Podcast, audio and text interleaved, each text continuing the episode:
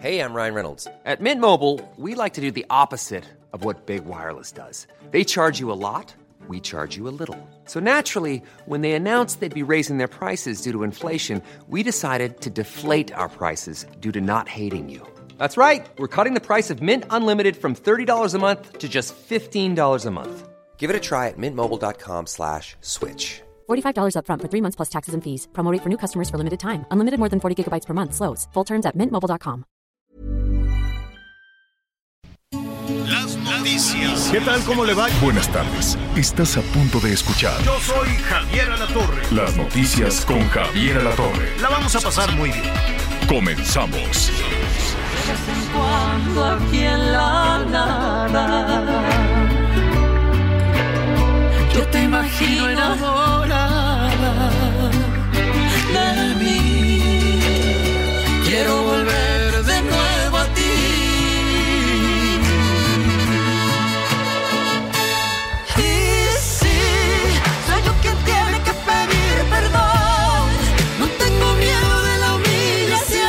Bueno, pues así estamos iniciando con la Ana Bárbara tan guapa que se ve la Ana Bárbara ahí en, en este en la academia.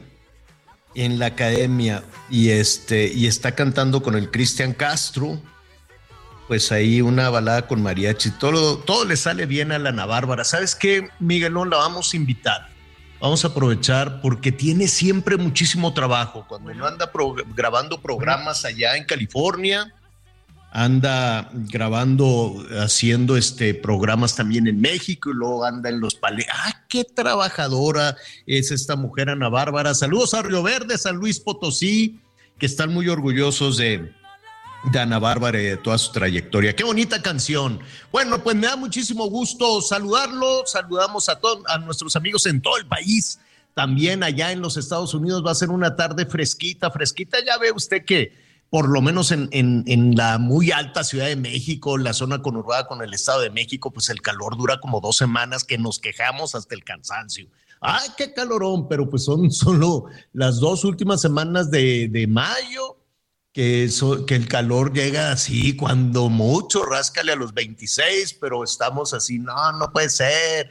Y ahí andamos eh, este, abanicándonos con lo que sea. Y luego ya se nos acaba, son solo dos semanitas de calor y todo lo demás templadón, templadón como, como ahora, y ya después vendrá el, el frío, pero les está lloviendo, lloviendo mucho en Chiapas, saludos a Chiapas, en Guerrero, también Oaxaca, les está cayendo agüita también Michoacán, Jalisco, además de las balaceras y los tiroteos que ahorita les vamos a hablar, qué pena, desde luego, y, estaremos ahí atendiendo todos los comentarios de nuestros amigos en Guadalajara, en la zona conurbada de Guadalajara, el Heraldo Radio 100.3 FM, con todo lo que ha pasado en las últimas horas, qué miedo. Qué cosa de terror. Bueno, Miguel Aquino, ¿cómo estás? ¿Cómo estás, Javier? Me da mucho gusto saludarte. Perdón nuevamente, pero aquí seguimos batallando con este, con este asunto de la garganta. Pero bueno, aquí listos con toda la información. Y, y Javier, comenta lo de Jalisco, comenta lo de Guanajuato, pero en este momento, atención también en el estado de Guerrero, ¿eh? En el estado de Guerrero también, en este momento nos están ya reportando algunos bloqueos, están reportando ahí algunos, este, algunos enfrentamientos también por la detención, en este caso, bueno, pues por un líder de, de estas policías comunitarias o de estos grupos armados que se encuentran en la zona, en la zona de Guerrero. Así que vamos a estar muy pendientes de todo esto y ya listos con toda la información, Javier. Pues entonces, ¿qué está pasando? Digo, la verdad es que no podemos normalizar esta situación, no podemos decir, no, pues es que eran ahí los grupos rivales que se están disputando el territorio. No, señor, nadie puede estarse, nadie puede estar disputándose el territorio que le corresponde a la ciudadanía. Los parques, los calles, los negocios. Mira, no, no sabes eh, qué pena me dio con esta familia. ¿Te acuerdas? Eh, ayer estábamos reportando que allí en Morelos, eh, no recuerdo si fue en Cuernavaca, pero fue en, en, en Morelos, una familia abrió ayer su negocio, un restaurancito pequeño. Este, tenían ahí un pizarrón, decían pues hay enchiladas, carne asada, lo que usted quiera, pan dulce, pues una, un- un- una lonchería, un, un negocio pequeño, ¿no? Pero que abres con mucho esfuerzo, con muchísimo esfuerzo la gente pide prestado, se gasta pues su liquidación, en fin, y se ponen el papá, la mamá, los hermanos, dicen pues entre todos le vamos a entrar. ¿Por qué no? El día que abrieron, Miguel, el día que abrieron, llegan unos rateros desalmados, bandidos malvados, y se bajaron la cortina del negocio con los primeros clientes que tenían. Era el día de la apertura y la gente pues estaba viendo que dicen, pues qué rico, comida casera, ¿no?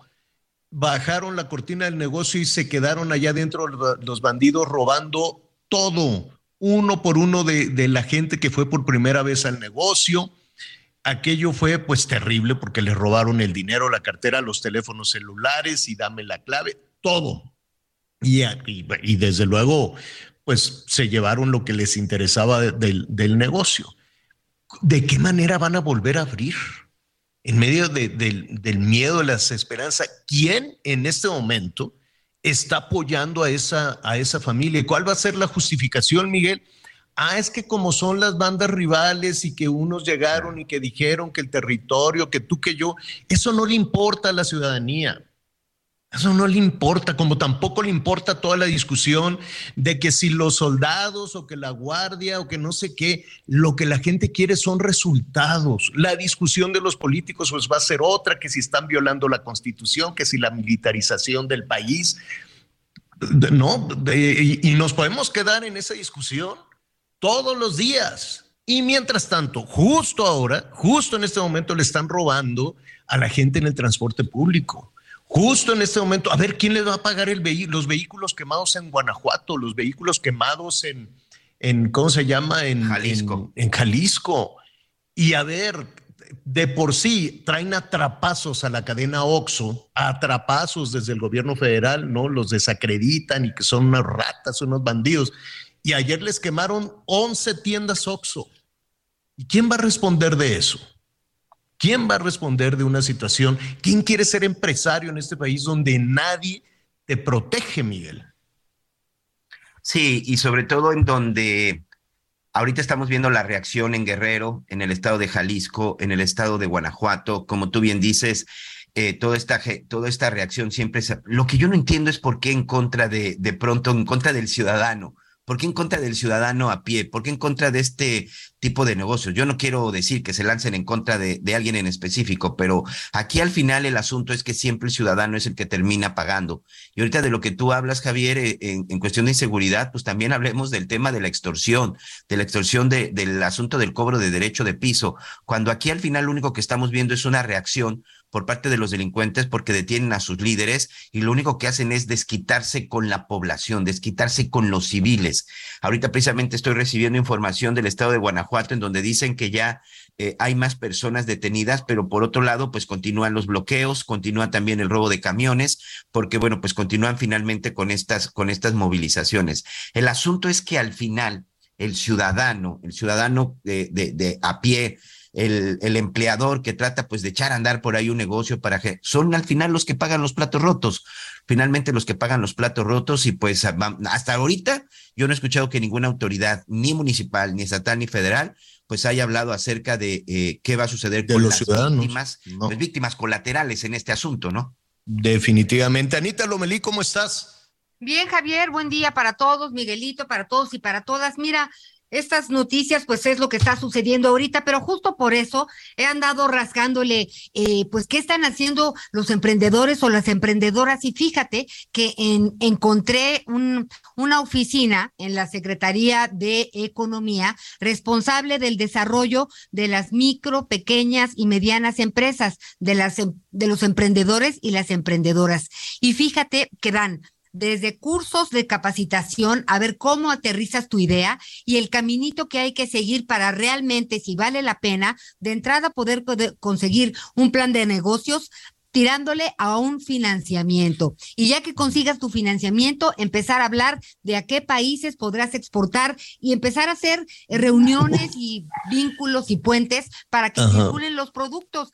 Y fíjate que, por ejemplo, de Yucatán, pues empezaron a exportar achiote y se han capacitado a más de 13 mil personas y me sentí muy entusiasmada en este aspecto. Qué buena. Qué bien, qué este bien, qué bueno que está haciendo eso. ¿Mm? Qué bueno que ¿Mande? está haciendo eso, que, y, y de ahí podemos aprender este, muchísimo, porque ah, qué difícil es poner un negocio formal en México.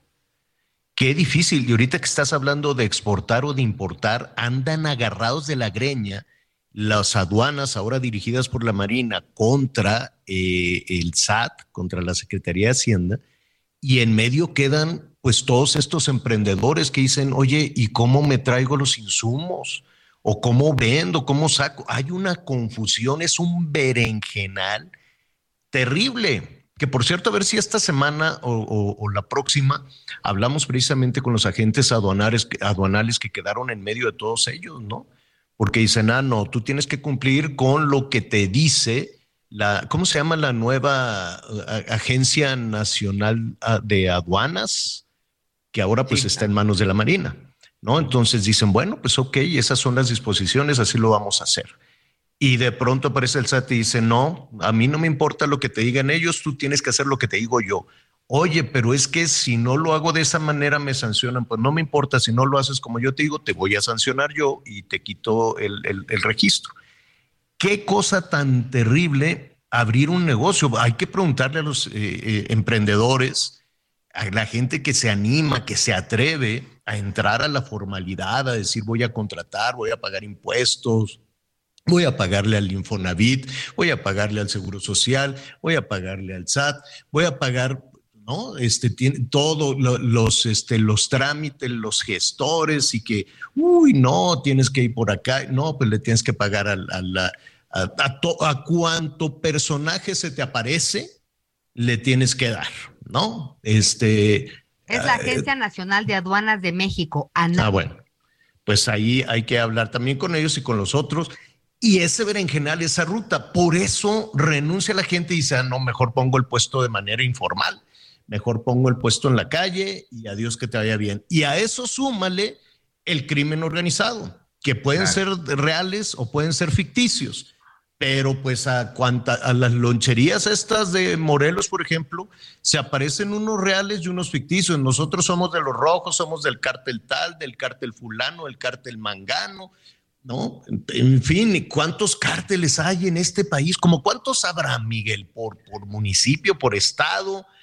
Creo que Michoacán Mira, arde Javier, todos los días sale que tienen un impacto, cártel que distinto. tienen impacto a nivel nacional son siete organizaciones, pero ya hablando de manera territorial, podemos hablar hasta de 50 grupos del crimen organizado. Nada más les pongo un ejemplo. En el estado de Guerrero hay 12 grupos, entre los grupos nacionales, por llamarle de alguna forma, que se trata de la, los caballeros templarios o lo que es la, la familia michoacana, Cártel Jalisco Nueva Generación, todavía hay una incisión de los Zetas y por supuesto Cártel de Sinaloa, pero también se encuentran grupos locales como los de las autodefensas. En el estado, en el estado de Michoacán por lo menos tenemos 12, pero siete que operan en todo el país, principalmente Jalisco y Sinaloa, y de ahí cuéntale otros 30 a nivel local, señor.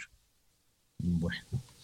Y en medio de toda esa situación está la discusión de quién debe de proteger a la ciudadanía, ¿no? ¿Quién debe responder? ¿La policía municipal? Bueno, pues venimos arrastrando con un ejército de policías municipales que algunos son buenos, algunos tienen toda la disposición, pero aquí lo hemos dicho, no tienen uniformes, armas, no les pagan, es un verdadero berenjenal, ¿no? Algunos tratan precisamente de, de, cumplir con su tarea, con lo que pueden y como pueden los policías municipales. Hay otros que son bandidos, los de Naucalpan, bueno. Bueno, bueno, históricamente, ¿por qué será, Anita Miguel? Yo, yo recuerdo que desde que llegué a la Ciudad de México, desde hace un montón de años, siempre decían, cuidado con el Estado de México, cuidado con Naucalpan.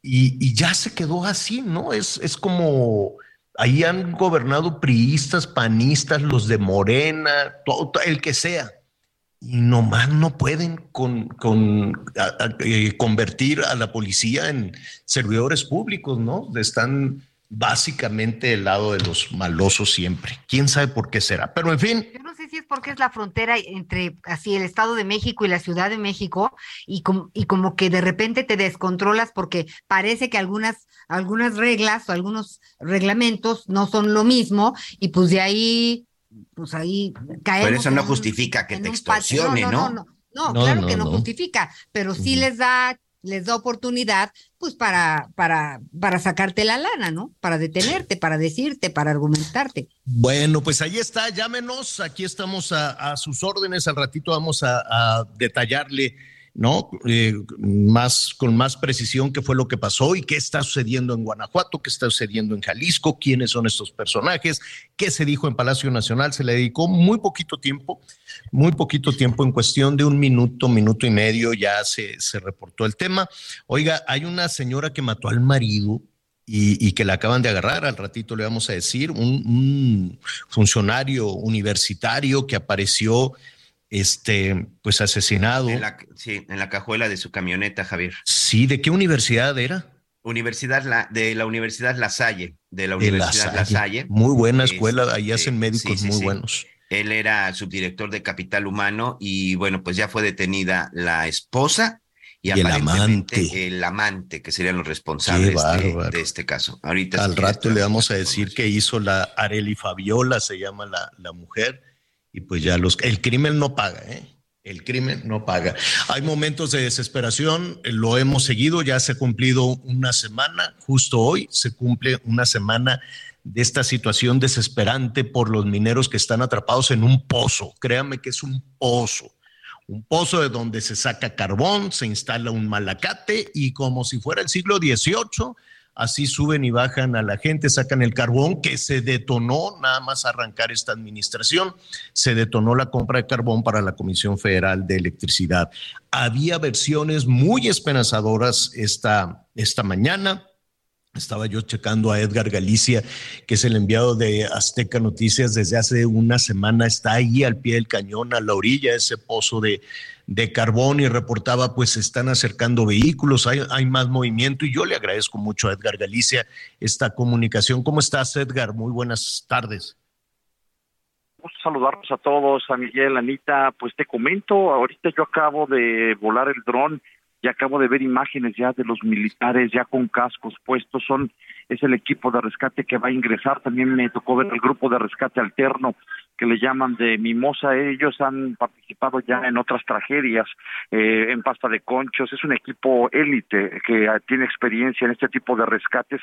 Se acercaron, pero lamentablemente una bomba se descompuso y ahorita tuvieron que volver a regresar los camiones, pero ya tienen lista la esta cápsula que le llaman de rescate, una cápsula amarilla, logré captarla ahí con el dron, pero de un momento a otro, Javier, van a ingresar ahora sí a las fuerzas especiales para a ver eh, si pueden rescatar, espero en Dios con vida, a estos 10 mineros que desde el pasado miércoles, pues ellos se quedaron ahí atrapados a 60 metros de profundidad en estos tres accesos de pozo que tiene este desarrollo minero. Con esto se cumplen, Javier, 158 horas de trabajo ininterrumpidos y protección civil, hoy lo dijo en la mañana, estamos muy cerca de ellos. De hecho, eh, lo que fueron las últimas 24 horas, Javier, estuvieron extrayendo 252 litros por segundo. Ese era el caudal de salida de agua. Ahorita hay 10 perforaciones eh, alrededor de estos tres pozos para ver si de alguna manera logran desfogar de manera más rápida el agua. ¿Qué falta por bombear, Javier? Si la mina el miércoles pasado se inundó 34 metros, imagínate, de los 60 que mide. Bueno, también hay buenas noticias en ese sentido. En el pozo 2 solo falta por bombear 6 metros. Ya están a nada. En el pozo 3, 8 metros y en el pozo 4, 10 metros. Pero así lo dijo la, la eh, coordinadora de Protección Civil Nacional, Laura Velázquez. Estamos a nada de poder ingresar y lo vimos con las imágenes que nosotros pudimos captar con el dron. Son aproximadamente 15 elementos eh, militares que se colocaron sus cascos blancos, rodilleras, coderas y su equipo especial para poder descender. No es un rescate sencillo, Javier. Hay que descender por un tiro vertical de 60 metros y posterior de, y posteriormente hay que ir retirando los polines o los escombros con los que se topó este dron submarino.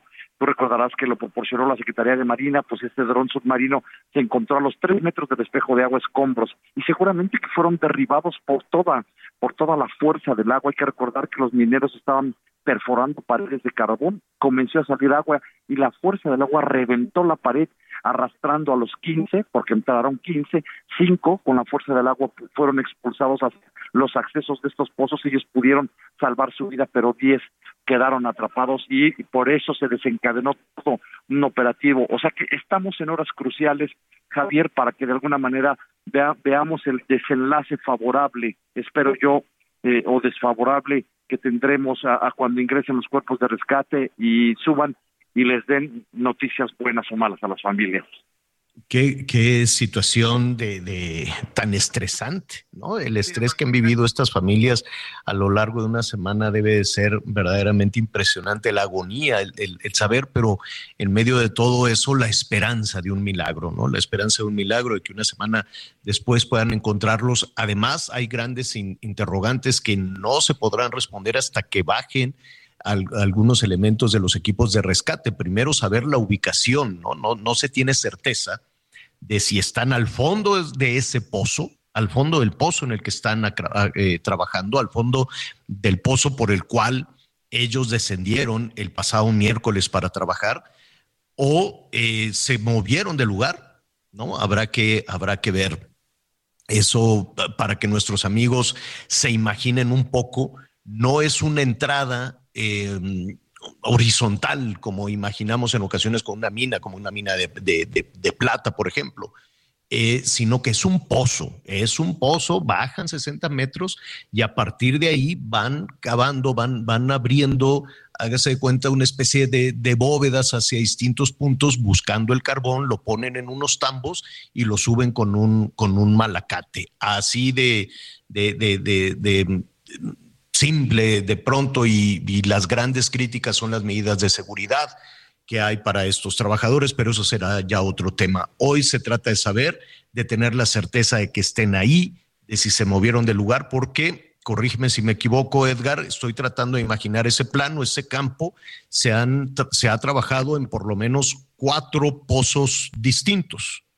Efectivamente, Javier, son cuatro pozos distintos. Uno ya está bloqueado, por carbono, pero eh, los otros tres son los los que están, digamos, libres en, en, caída libre, 60 metros hacia abajo. Están entrando ellos ahorita por el pozo 4, que me imagino que es el que presenta menor, la menor inundación, porque los otros, eh, en los otros dos, apreciándolo con el dron, no había ningún militar ni ningún cuerpo de rescate, todos están concentrados en el pozo 4. ¿Por qué en el pozo 4? Porque es el que presenta la inclinación eh, mayor y supuestamente me comentaba un minero que conoce estos pozos que se, aparentemente todo se acumula ahí. Entonces será el punto donde ellos bajen. Como tú, tú bien dices, cuando se hacen este tipo de agujeros a 60 metros, los eh, mineros comienzan obviamente a hacer ramificaciones, ellos le llaman cañones, es decir, eh, como si fueran ramificaciones ya en horizontal, y esos son los cañones o los pasillos, eh, digamos, de mina por donde ellos eh, comienzan a extraer el oro. Tienen que, tú sabes, eh, Javier, traer por lo menos 12 carretillas eh, durante todo una durante todo un día y eso implica una tonelada, bueno, pues hay quienes juntan a veces de 20 a 25 toneladas, les pagan de tres mil a cinco mil pesos, eh, pero es muy, muy alto eh, el riesgo, porque comentan algunos de ellos que a, veces cuando llegan las inspecciones de Secretaría del Trabajo, eh, el encargado de mina, colóquense este equipo y les dan guantes nuevos y cascos nuevos, lentes nuevos, y, y, y la inspección, ah, bueno, todo bien, pero ya que se van, eh, ellos se meten, eh, a, me dicen a veces sin camisa, algunos otros a veces sí, sin casco. Y, y es porque, porque, es un calorón terrible y una humedad espantosa. Eh, hace algún tiempo estoy buscando ese material, Edgar, y no lo encuentro. Yo bajé a, eso, a esos pozos de carbón y es terrible las condiciones laborales. La, humedad es, es, tremenda, el calor es tremendo y tienen que ir haciendo una suerte de barreno, ¿no? Ir barrenando por si encuentran gas y si encuentran gas, salir pero pitando. Y si empieza a, a llorar, que es como ellos dicen, ese muro, eh, que además es una oscuridad absoluta, es una oscuridad Exacto. total, ¿no? Porque no tienes instalaciones eléctricas, vaya, no, no tienes nada, es un pozo oscuro. Y, si, y, exacto, y, exacto. y, y ante esa situación, pues va a ser también complejo, aunque se tenga toda la preparación y toda la capacidad. El, el, arranque que esperemos junto, con, eh, junto con, contigo, esperamos de todo corazón que, que, que puedan ya bajar, que puedan ya buscarlos y que los encuentren con vida, pero será definitivamente una tarea todavía muy complicada. Efectivamente, Javier, y una cosa que también me parece delicada y olvidé de comentártela, hay que recordar que la fuerza del agua derribó todos los polines que soportan el peso para que ellos puedan trabajar. ¿A qué me refiero? De tal forma que cuando bajen los cuerpos de rescate, ellos se van a encontrar con esa peligrosidad, Javier. O sea, no hay polines que los sostengan ya, que se nos viene, se nos viene un corte. Te agradezco muchísimo. Te vamos a dejar seguir chambeando y si tenemos oportunidad, dinos si nos podemos conectar de nueva cuenta contigo. Bendiciones, Javier. Claro que sí. Un abrazo. Gracias, es Edgar Galicia. En el lugar de los hechos tendremos la crónica esta noche en Hechos en Azteca. Volvemos. Conéctate con Javier a través de Twitter, arroba javier-alatón. Sigue con nosotros. Volvemos con más noticias. Antes que los demás. Heraldo Radio, con la H que sí suena y ahora también se escucha. Todavía hay más información. Continuamos. Las noticias en resumen. Todo lo necesario para la fabricación de muebles y la industria de la madera lo encuentras en Tecnomueble Internacional. Conecta con más de 150 proveedores líderes con la mejor oferta en maquinaria, maderas, tableros, herrajes y mucho más. La cita es del 17 al 20 de agosto en Expo Guadalajara. Regístrate en www.expomuebleinternacional.com.mx y redescubre Expo Mueble Internacional. La Fiscalía de Sonora informó que inició una investigación por el caso de abuso de tres menores que dormían en el piso del albergue Casa Hogar Amor Agua y Más, ubicado en Guaymas. Asimismo, indicó que las cuidadoras ya fueron despedidas. Cinco personas muertas y una más herida fue el saldo que dejó el ataque a una carpintería en Iztapaluca, Estado de México. Entre las víctimas se identificó al hijo de un comandante de la Policía Municipal, según fuentes de la Fiscalía de Justicia de la entidad. La Secretaría de Salud informó que en México se han confirmado 147 contagios de viruela símica en 18 entidades con un incremento de 56 casos en una semana. La Ciudad de México y Jalisco tienen el mayor número de resultados positivos con 75 y 33 contagios respectivamente. El dólar se compra en 19 pesos con 87 centavos y se vende en 20 con 34. Lo mejor de México está en Soriana. Lleve el aguacate Hass a 44.80 el kilo o la uva Globo a 24.80 el kilo. Y además, 20% de descuento en todas las manzanas en bolsa y ensaladas empacadas. Martes y miércoles del campo de Soriana. Solo 9 y 10 de agosto. Aplican restricciones. Bueno, muy bien, continuamos. Eh, Anita Lomelita estaba escuchando en tu resumen en esta, eh, esta guardería, ¿en dónde fue? En Sonora, ¿verdad? En Sonora, que los niños dormían en el piso. Válgame Dios. Exactamente. Oye, cada vez que hay un asunto que afecta a las niñas, a los niños, eh, dicen, sí, vamos a ver, vamos a investigar, no sé qué, y luego no pasa nada. ¿Te acuerdas de aquella guardería donde maltrataban también a las criaturas en la Ciudad de México y que todo mundo y que sí, que vamos a... Y luego... También, los albergues. Pero no pasó nada, ¿no? ¿Te acuerdas que, que, ahí está? Yo, yo no sé qué mala entraña puedan tener. Si no les gustan los niños, ¿para qué trabajan en las guarderías? y además, ¿quién es responsable legalmente de estar revisando? O sea, ¿qué personal tiene la capacidad de trabajar ahí? ¿O cómo, o, cuál es la norma, ¿no? Para saber que, que, están en, en, el lugar correcto. En, Jalisco, acuérdate que la niña tenía autismo y la señora, eh, la cuidadora, en un ataque, pues decidió aventarle alcohol. Qué y cosa tan eléctricos. Sí. Y le daba toques eléctricos. De tratamiento. Sí, señor. ¿Cómo que, que se los den a ella? Digo, con todo respeto, que se aplique la ley, ¿no? Pero qué barbaridad. Bueno, vamos a retomar y vamos a no, no, no nos vamos a quedar. Ya ves que todas las autoridades les urge echarle tierra a los asuntos. Siempre les surge echarle tierra a los asuntos para apostarle a que se olviden los temas y ahí se queden olvidados las niñas, los niños, las víctimas de tantas y tantas situaciones. Em, lo que va a ser eh, muy complicado echarle, echarle tierra es a la situación de la minería en México, en particular a la situación de, de las minas de carbón. Eh, hay eh, muchísima polémica alrededor, está en el ojo del huracán que si vienen trabajando con los mismos sistemas desde hace siglos, de si hacen falta medidas de seguridad, qué hacen las autoridades eh, en, ese, en ese sentido.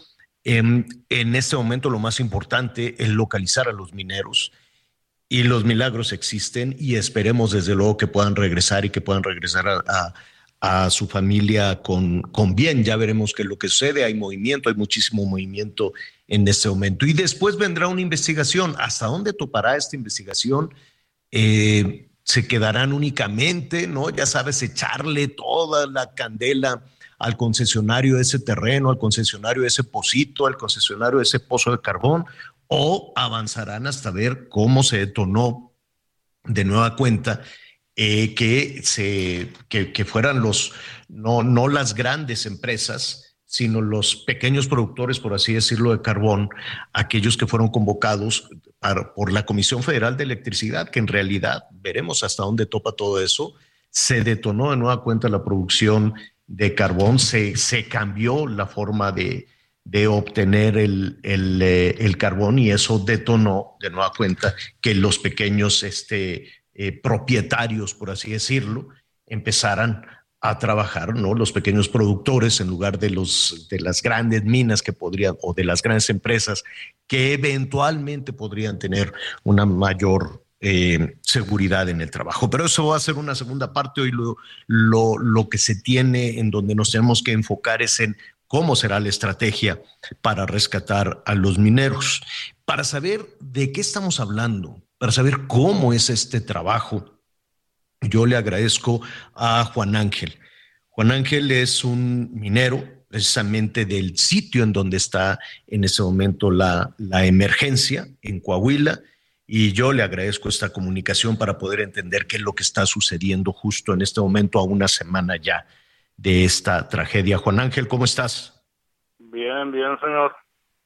Oye, Juan Ángel, dime algo. ¿Tú trabajas en este, en el mismo sitio? ¿Conoces a los mineros que siguen atrapados?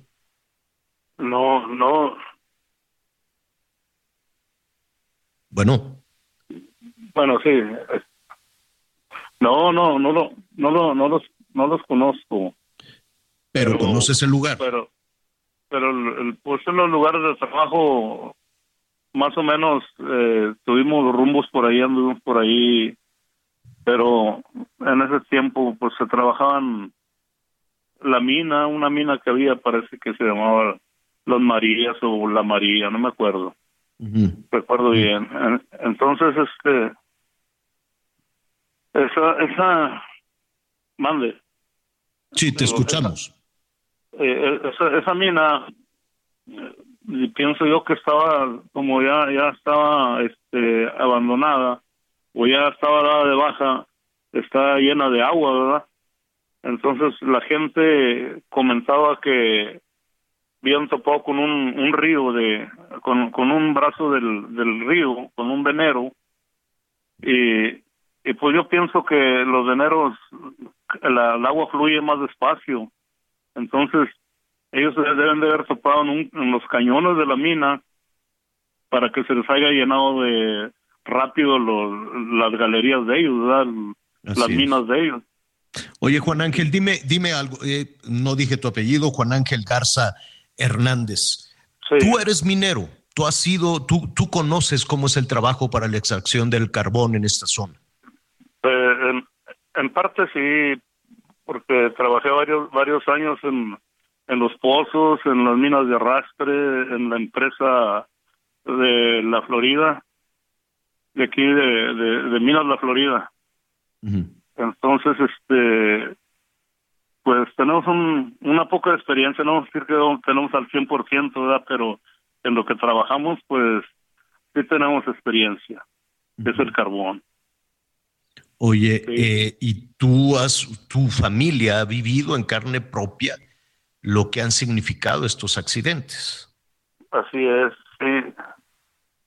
Sí, este, en el, en el 2000, en el 2002, el 23 de enero del 2002 nos pasó el accidente y, y pues sufrimos lo que sufrieron otros antes, ¿verdad? antes de nosotros, hubo otros, otros, otras inundaciones también y, y pues no queríamos que nos pudiera pasar esto, no pensábamos que nos hubiera nos fuera a pasar. Y En esa, en esa ocasión, en el 2002, entre Sí. las víctimas, si no me equivoco, estuvieron tus hijos. Así es, sí, se murieron tres. Mm. Tres hijos tuyos. ¿Qué fue lo que pasó en, ese, en esa Eh, ocasión? Pues estábamos trabajando igual, igual que igual que toda la gente que, que trabaja en las minas y entonces este se nos vino también una inundación por agua acumulada de otras minas que ya estaban ahí por ahí cerquita. Eh, como no teníamos planos, no teníamos cómo detectar que hubiera otro cañón porque esas minas ya estaban abandonadas y estaban probablemente llenas de agua que no las revisamos, ¿verdad? Pero estaban llenas de agua porque topamos con un cañón y estaba colgado hacia hacia donde andábamos nosotros. Entonces toda el agua de esos de esas minas comunicadas este se vino con nosotros el agua y, y nos arrastró. Nos llevó toda la gente, se llevó pues hizo un que otro derrumbe, ¿verdad? Poquito, no no no se derrumbó mucho porque estaba muy bien arreglado los, los cañones, estaban bien bien protegidos con madera. Y y ahí ahí este pues perdieron la vida los muchachos, algunos todavía quedaron vivos con la esperanza de nosotros de sacarlos vivos, pero pues nos ganó el agua, nos ganó el agua y, el agua se retopó y subió sobre el brocal del pozo. Entonces pues ya tuvimos que hacer labores de bombas y todo eso para para desaguar esa agua, porque el agua acumulada la puede sacar uno, menos la que es en veneros en, en mayor escala, pues se va a batallar. Claro, claro. Eso pasó hace 20 años. ¿Qué, Sí, qué- hace- cómo, cómo hace 20 lograron en ese momento la, la- la recuperación de, de, de, de sus hijos y de los otros mineros? Pues sacando sacando el agua, sí, eh, entonces nos, nos apoyaron la- las empresas, nos, apo- nos apoyó el gobierno y, y nos nos dio la mano con, con todo lo que se pudo, ¿verdad? O sea, Para- similar a lo que está sucediendo ahora, Sí, se bombeaba sí, el agua y después, ¿qué pasó? ¿Lograron bajar? ¿Cómo lo hicieron? Sí. Pues bajamos igual normalmente como bajábamos primero en el bote, después trajeron unas canastillas y, y, y bajamos en, ya en canastillas con más seguridad, ¿verdad? Quitamos el bote, colgamos las canastillas del cable del malacate y por ahí ya encerrados en una jaula pues bajábamos para abajo y este y empezamos a, a rescatar a la gente. Esto, Eh, quiere, esto quiere decir que lo que estamos viviendo hoy, lo que se vivió, lo que tu familia vivió hace, hace 20 años, pues es una tarea, es un oficio de un riesgo muy grande, muy alto. Así es. ¿Y qué, qué, qué opinas tú de, de esta decisión eh, de, de reactivar eh, la, la explotación o, o- o la, la tarea que hacen, pues incluso estos eh, este, pequeños productores de, de la región? Es que aquí en, en- en los pequeños productores nos falta equipo, es una para la seguridad de los de los trabajadores, ¿verdad? Entonces el, el encargado, que es el, el palero, que es el que manda abajo, él, él tiene la, la obligación de revisar todos los lugares antes de empezar a trabajar. Tiene tiene que ir y ver si fluye agua o no fluye, si hay gas o no hay gas, y si mira que está lagrimeando el carbón, que en muchas partes lagrimea nada más, pero eso está avisando que más atrás hay agua. En, la, en, en, en, estos, en estos pequeños pequeñas minas, ¿verdad? Porque son pequeñas, no son empresas grandes. Y entonces ahí hay que meter la turbina antes de empezar a trabajar para detectar a ver si hay agua o no hay agua. Las turbinas son unas brocas ¿verdad? que se meten al carbón. Claro. La- Tienen que estar haciendo pruebas, hazte de cuenta. Sí, ¿no? para- pruebas para- a ver si hay agua del otro lado, Sí. si hay agua muy cerca, o si hay gas, o si hay Así otra es. situación que los pueda, que los pueda poner en riesgo. Es un Sí. pozo, es un pozo este, vertical, y es un tambo, y es un malacate. En alguna ocasión he estado con ustedes, en varias ocasiones he estado con ustedes allá en Coahuila y entiendo muy bien cómo, cómo se trabaja y el riesgo de todo esto. ¿Esto vale, vale la pena? ¿Les pagan bien? ¿Quién les compra el carbón? Pues las, la misma empresa, la, el, que la, la empresa tiene la concesión al, al, al- de, ese, de, esa- de esas minas, pues a, a él es al que se le vende, a la empresa es a la que se le vende el carbón. O a otro o a otra empresa que llegue también se le puede vender, pero ya ya por medio de la de la empresa mayoritaria, que es la de la concesión. Entonces, este, Es decir, ustedes, alguien, por ejemplo, yo no sé si tú tienes un pozo, no sé si tu familia tiene un pozo de carbón, ustedes se lo venden a una empresa más grande no, y esa empresa más no. grande se lo vende a la Comisión Federal de Electricidad, ¿así es? Así, así, así es. En- y, y cómo les pagan? ¿Por tonelada? Por tonelada, sí, y calidad.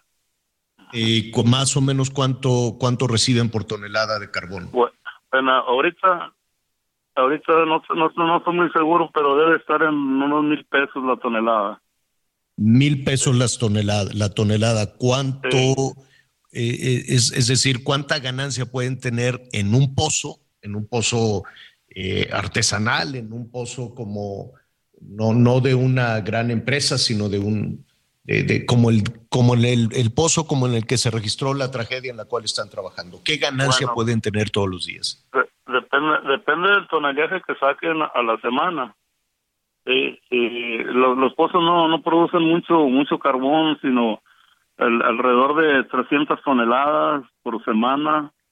Depende de los carboneros que traiga y depende cómo esté el manto de carbón también. Porque ese es un carbón muy chico de, para, para producir, pues se batalla para completar las 300 toneladas por semana. O sea, la meta que les ponen son más o menos 300, 300 toneladas por... Pues, pues sí, se la, se la pone uno mismo como carbonero. Porque si, yo, so- si yo soy carbonero, pues a mí me pagan, ahorita en la actualidad pagan a 100 pesos la tonelada o entre 100 y 150 pesos al, al carbonero. 100 pesos la tonelada, la meta es de 300, son 30 mil que se tendrían que dividir entre cuántas personas. Ah, eh, entre 6, entre 6, a 12 personas. Entre, vamos a poner un promedio, si son 6 a 12, entre 10 personas, más o menos. de carboneros pa- para, pa- para pagar carboneros sí. Para pagar tonelaje y pero faltan faltan los rayados falta el palero el ayudante del palero el, el planchero el malacatero los hueseros de afuera los retiradores Eh, entonces eh, completan entre 15 y 17 personas que tienen que trabajar y el dinero ahí se reparte falta pagar también la renta de los de, de los compresores. Muchos no tienen compresores y hay que rentarlos. Hay que pagar la madera, hay que pagar el seguro, impuestos. Entonces, No, pues esos Claro. 30 mil pesos a la semana divididos en todo eso, más o menos cuánto gana un, un minero en un pozo de carbón. un minero, según las toneladas que eche, sí, sí. Si, si echa, echa 30 toneladas él a la, a la semana, por decir algo, ¿no? Porque son seis días, son cinco toneladas diarias, más o menos. ¿verdad? Y hay gente que echan menos y otros otros pues le terquean a echar sus cinco toneladas o seis, porque se- es como le digo, según el manto, la altura del manto, la, la tierra que tenga el carbón, porque tiene franjas de tierra y hay que quitarlo. Pero a ver, a 300 pesos la tonelada, más o menos. Mm, No, no, a él, a él, a él le sale a 100 pesos la tonelada, de 100 a 150. No sé cómo cómo están ahorita los precios, ¿verdad? Pero la última, el último año que trabajé yo los, los pagaba el patrón a 100 pesos. Y, y de ahí tenía que repartir de, de todas las toneladas que sacaba, de las 300 que sacábamos, tenía que pagar por los trabajadores, ¿verdad? Y, y, y, lo, y todos los gastos de madera y todo eso. Ahorita, en la actualidad ahorita ya está más caro todo eso. Pues Entonces, queda, no pues, creo- a ver, ¿Es negocio entonces arriesgar tanto la vida? Más o menos Pues- cuánto le queda en promedio. Y yo, yo sé que son muchas las tareas, el malacatero, el minero, en fin, en fin, son- son, están muy divididas. El que menos gana, aproximadamente el que menos gana y el que tiene que ir hasta el fondo, hasta los 60 metros de profundidad, ¿cuánto le dan a la semana? Más o menos. Bueno, son como tres mil pesos los que gana. Tres mil pesos a la semana. Sí. y tiene que trabajar, hay que recordar, con un calor infame, hace mucho Pues, calor, una humedad sí. del Tiene, 100% tiene y una oscuridad pozos. enorme. Sí, la oscuridad sí. Pero el, el, el, el calor sí tiene comunicación en otros pozos, porque siempre se hacen de a tres o de, o de dos pozos a tres. Y si hay más por ahí cerquitos, pues se comunican para que haga el tirón de aire. Entonces, sí hace calor por el exceso de trabajo, ¿verdad? Pero eh, abajo también hace aire. Abajo, porque los pozos expiran y da vuelta el aire por los cañones. Ha tenido, tu familia ha tenido que pagar un precio muy alto y el precio más alto ha sido la pérdida de tus hijos. Es. conocimos ayer, ayer esta historia, ayer en el noticiero, ayer en Hechos. Este, Te agradecemos mucho tu, tu, tu confianza, te agradecemos mucho que, que nos permitas conocer qué es lo que está sucediendo. Y finalmente, Juan Ángel, aparte saludos a tu esposa, saludos a, a tu señora que la conocimos también ahí en la, en la televisión. Este, finalmente, Juan Ángel, dime algo, eh, ¿qué opinas de, de, de lo que está sucediendo en, esta, en este pozo donde se está trabajando, donde es muy probable que ya puedan entrar a buscar a los trabajadores? pues, pues lo que pienso lo que pienso yo que pues ahí nomás lo que hay que echarle muchas ganas porque pues ojalá Dios quiera y estuviera alguien vivo por ahí ¿verdad? en un rincón en un en un vacío que haya como cuando se hacen los caídos abajo que queda la campana para arriba este y encontraran a alguien vivo porque es la esperanza de nosotros los mineros ¿verdad? que la familia que anda abajo trabajando pues que no le pase nada pero pues pasan los accidentes y pues no tiene culpa nadie únicamente pues el destino ¿verdad? que así nos toca y y a veces también falta de, de precaución de nosotros mismos como como mineros. ¿por qué? porque vemos que está saliendo el agua eh, eh, no no le ponemos atención mucho porque el carbón se ablanda y tumbas más carbón. Entonces nos empieza a entrar la, la avaricia del dinero y, y queremos producir más a ganar más dinero la otra de que saquen a los muchachos bajando el nivel de agua sí los sí los rescatan a todos sí Sí, Ojalá que así sea, Juan Ángel. Ojalá que así sea. Y finalmente ganar dinero es correcto. Ganar dinero está bien porque quieres hacer un patrimonio, porque quieren vivir, porque quieren vivir mejor, ¿no? Eh, es- es- ahí no está el problema. El problema, creo yo, no sé si tú co- coincides conmigo, el problema está en tener más seguridad, más respaldo, más apoyo, más recursos, más apoyo para que ustedes tengan la tecnología, los recursos, las máquinas y las garantías de seguridad para los muchachos que hoy están bajando a los pozos. es, es- es lo mismo que siempre he opinado yo que la, la seguridad es la es la buena. Aparte de, de- de que hubiera alguien de seguridad que la, la hiciera que se cumpliera la seguridad verdad porque eh, me ha topado me ha topado con inspectores que se ponen muy muy duros con la seguridad y al último pues no no trae nada en la bola porque pues no no bajan o, o no No, saben, no- no saben lo que hay allá abajo, pues. No, quieren, previenen, no papeleo. previenen, no previenen ningún accidente. Claro. ¿Por qué? Porque bajan, ellos revisan y se salen y se van. O sea que no están con el trabajador.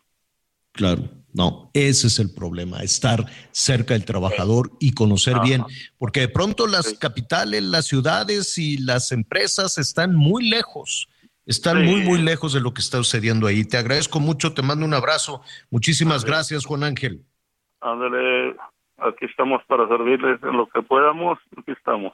Gracias, es Juan Ángel Garza Hernández, que ellos mismos ya nos decía, vivieron una tragedia. Imagínate, Anita Miguel se le murieron tres muchachos, tres hijos y 20 años después anoche la señora lloraba porque es una herida de la que nunca se recuperó, jamás. Y no solo no se recuperó, sino que siguen trabajando de la misma manera que hace siglos, ¿no? De la misma, de la misma forma en la que hace siglos. Bueno, pues va, va, eh, es lo que está sucediendo, ya veremos, ojalá en, eh, en lo que nos queda de programa se pueda, este, eh, se tengan más noticias de lo que ahí está sucediendo. Nos están eh, preguntando también de la quema de negocios allá en Guanajuato. Lo vamos a retomar si nos permite inmediatamente después de una pausa.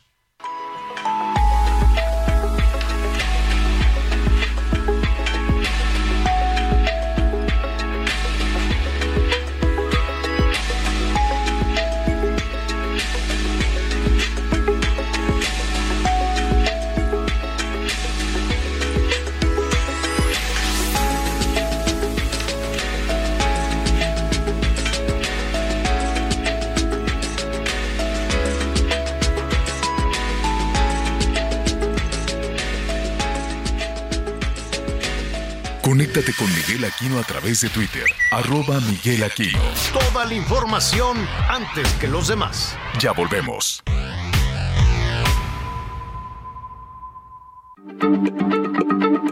Heraldo Radio, la H se lee, se comparte, se ve y ahora...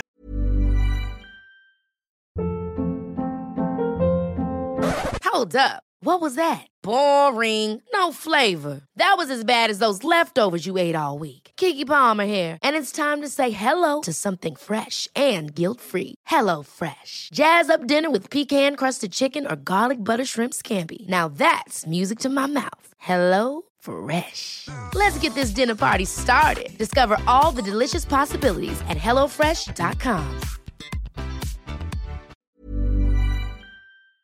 También se escucha.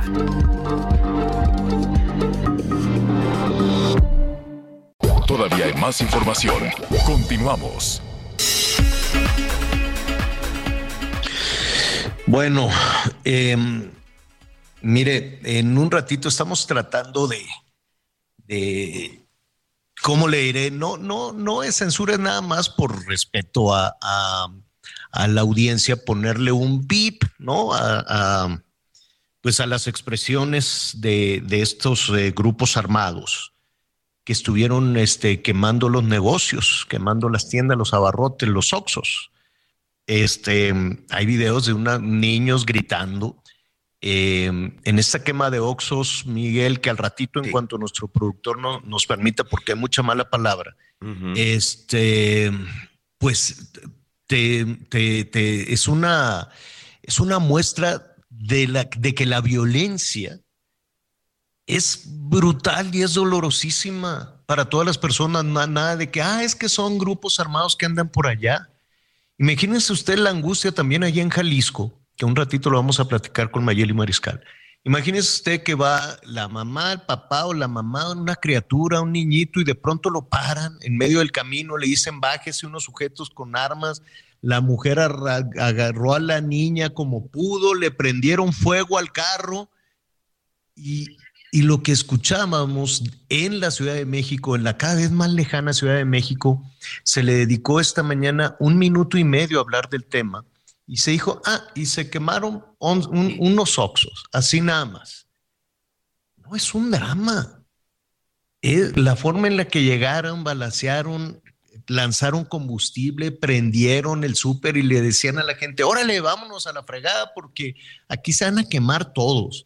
Es terrible lo que está sucediendo. Sí tiene una dimensión muy grande, mucho más grande desde luego, no se puede dejar únicamente a nivel de que, ah, es que son los malosos y, agarraron a uno del líder, un, ¿qué? un cabecilla del cártel Jalisco y que por eso, y ya, y hasta ahí llegamos. Entonces, no se puede hacer nada contra los malosos, ya de plano, se van a bajar las manos. Entonces, ¿para qué tanta discusión? Que si la Guardia Nacional aumentó de 40 a ciento y pico mil, y que, o sea, es demasiada discusión, demasiado discurso y muy pocos, y muy pocos resultados. Y estoy hablando de gobierno municipal, estatal y federal. Mayeli Mariscal es nuestra compañera del Heraldo Radio allá en Jalisco. ¿Cómo estás, Mayeli?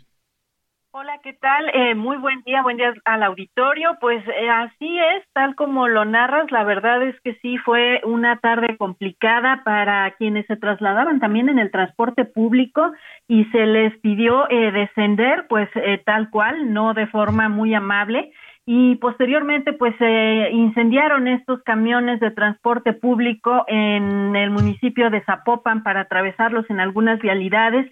El día de hoy el gobernador de Jalisco ya salió a emitir un mensaje a través de sus redes sociales posterior a sostener la reunión de seguridad esta reunión semanal que se lleva a cabo en donde participan los presidentes municipales de la zona metropolitana, en donde, por cierto, se declaró en sesión permanente esta mesa metropolitana de coordinación de seguridad. Y bueno, eh, parte del informe que rinde sobre estos hechos el gobernador, pues da cuenta de un presunto delincuente abatido, cinco detenidos, estos, eh, pues todos por las Fuerzas Armadas Federales, eh, quienes implementaron un operativo de seguridad en el municipio de Ixtlahuacán del Río, con los límites con el municipio de Cuquío, y de ahí es que se desata pues toda esta serie de bloqueos. Eh, estos operativos pues estuvieron destinados para detener a líderes del cártel Jalisco Nueva Generación, el RR y el APA, y eh, pues estos bloqueos, dijo Enrique Alfaro, eh, pues fueron para impedir que pudieran acudir a algunas fuerzas eh, a brindar refuerzo a quienes estaban pues enfrentándose en esos momentos con los civiles armados. Por lo pronto, pues también se dio cuenta de seis puntos en la zona metropolitana, todos en el municipio de Zapopan, en donde se tuvieron cuenta estos bloqueos. También se incendia un camión de una empresa refresquera una tienda de conveniencia y eh, pues se derivan también algunos decomisos por parte de las fuerzas federales en donde son nueve los vehículos, eh, cinco personas detenidas, un vehículo tipo Monster eh, con blindaje artesanal, así como también más de 30 armas largas, cuatro metralladoras y también algunos explosivos. Dijo Enrique Alfaro que, bueno, se estará reforzando también la seguridad y la atención por parte de todas las comisarías municipales. Adicionalmente, por parte de la Secretaría de la Defensa Nacional, ya se destinaron 750 elementos más aquí en la entidad, estas eh, pues fuerzas para reforzar eh, esta seguridad en caso de que se registre alguna otra enfrentamiento o alguna situación de violencia y lo que no se mencionó, había un operativo que inició desde el día de ayer en la colonia Providencia, en un inmueble en los cruces de Verona y Asís. Todavía no se tiene eh, cuenta de este, este cateo. Todavía están las fuerzas federales en las calles de esta colonia, de la colonia Providencia, ya en Guadalajara, y pues estamos al pendiente. Todavía la información, eh, pues aparentemente está en proceso, en espera de que se dé cuenta también. Y lo que llama la atención es que durante todo este tiempo de los bloqueos por parte del Estado, por parte del municipio, no se reporta ninguna detención de estos civiles armados que estuvieron haciendo que las familias descendieran de sus vehículos y provocando pues esta serie eh, pues de incertidumbre que se vivió eh, ayer por la tarde noche en el municipio de Zapopan, Javier. Eh, vamos a escuchar, si me permites, Mayeli, lo que dijo el eh, gobernador Alfaro. Lo de ayer fue producto de un operativo que fuerzas federales realizaron en el municipio de Ixtlahuacán del Río para eh, enfrentar a grupos de la delincuencia organizada que a su vez como reacción eh, intentaron bloquear las salidas de la ciudad para evitar que los refuerzos pudieran llegar a este punto. Estos actos generaron quemas de tres camiones, de dos vehículos eh, particulares, de un camión de refrescos y de una tienda de autoservicios en el área metropolitana de Guadalajara y adicionalmente en Ixtlahuacán, en los ingresos de Ixtlahuacán, siete vehículos también quemados. Afortunadamente, en la quema de estos vehículos no hubo pérdidas de vidas, solamente las pérdidas materiales.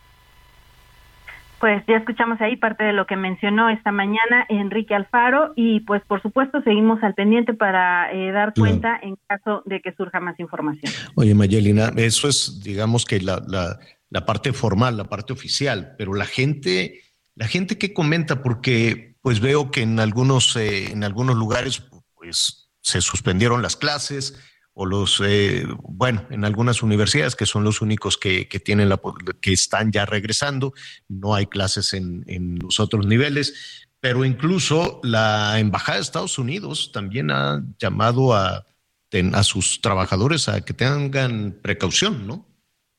Así es, y pues bueno, la incertidumbre todavía en las calles, principalmente del municipio de Zapopan y de toda esta zona eh, de, de donde surgieron estos, eh, la carretera Saltillo, donde surgieron estos bloqueos, pues sí, eh, surgió la alarma, sobre todo a través de eh, pues mensajerías de WhatsApp, se estuvo llamando a los vecinos a permanecer en sus hogares, a evitar transitar en la zona, y es que también en Periférico y la experiencia se dio cuenta de clavos denominados como ponchallantas, se reportaba más de 20 vehículos afectados, los cuales pues por parte de las autoridades no se ha dicho si es que se les va a apoyar de alguna forma, estos obviamente son vehículos particulares, que eh, pues se vieron dañados y pues con el temor también de eh, poder sufrir algún tipo de eh, pues daño patrimonial mayor al que eh, pues surgieron con estos ponchallantas.